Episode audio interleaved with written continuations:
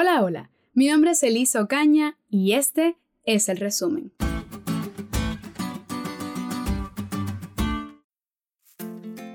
En esta semana tratamos un tema muy interesante, las deudas. Hoy la deuda parece ser una forma de vida, pero no debería ser la norma para los cristianos. La Biblia desalienta la deuda.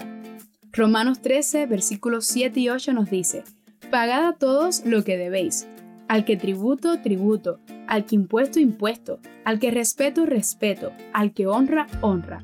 No debáis a nadie nada, sino el amaros unos a otros, porque el que ama al prójimo ha cumplido la ley. Quizá tú estés libre de deudas, pero puedes compartir esta lección con familiares amigos que podrían beneficiarse de ella. El punto número uno del resumen es que todos debemos practicar la economía.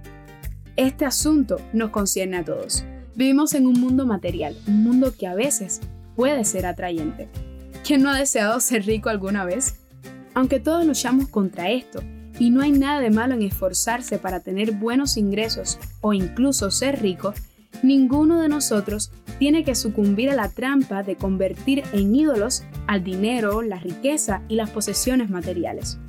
Debemos ser fieles mayordomos y pedir sabiduría a Dios para manejar nuestros ingresos de forma que a Él le agrade. Como segundo punto, recordemos las razones principales por las que la gente se encuentra en dificultades económicas. Primero, la ignorancia, es decir, no estar al tanto de los principios bíblicos ni los seculares acerca de la administración del dinero. Otro ejemplo, la codicia o el egoísmo. En respuesta a la publicidad y al deseo personal, la gente simplemente vive por encima de sus posibilidades. No está dispuesta a vivir con lo que realmente puede pagar. El tercer caso es la desgracia personal. Desastres ajenos a la voluntad de la persona pueden haber acabado con sus posesiones. No obstante, a pesar de estas situaciones, hay esperanza al buscar la dirección de Dios y el consejo divino para salir de las dificultades económicas. Para terminar, como punto número 3 quiero decirte que en un mundo ideal no habría préstamos ni deudas, pero como no vivimos en un mundo ideal, Puede haber momentos en los que sea necesario pedir un préstamo. Solo asegúrate de tener las mejores condiciones posibles y la mejor tasa de interés disponible. Luego, pide lo mínimo que necesitas y paga lo más rápido posible para ahorrar en costo de intereses. Sin embargo, en principio, en la medida de lo humanamente posible, debemos tratar de evitar las deudas.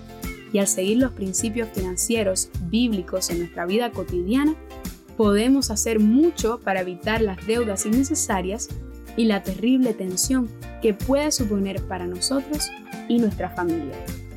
Recuerda, estamos llamados a administrar para el Señor hasta que Él venga.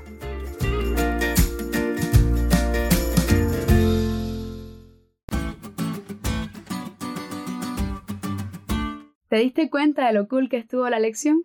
No olvides de estudiarla y compartir este podcast con todos tus amigos. Es todo por hoy, pero mañana tendremos otra oportunidad para estudiar juntos.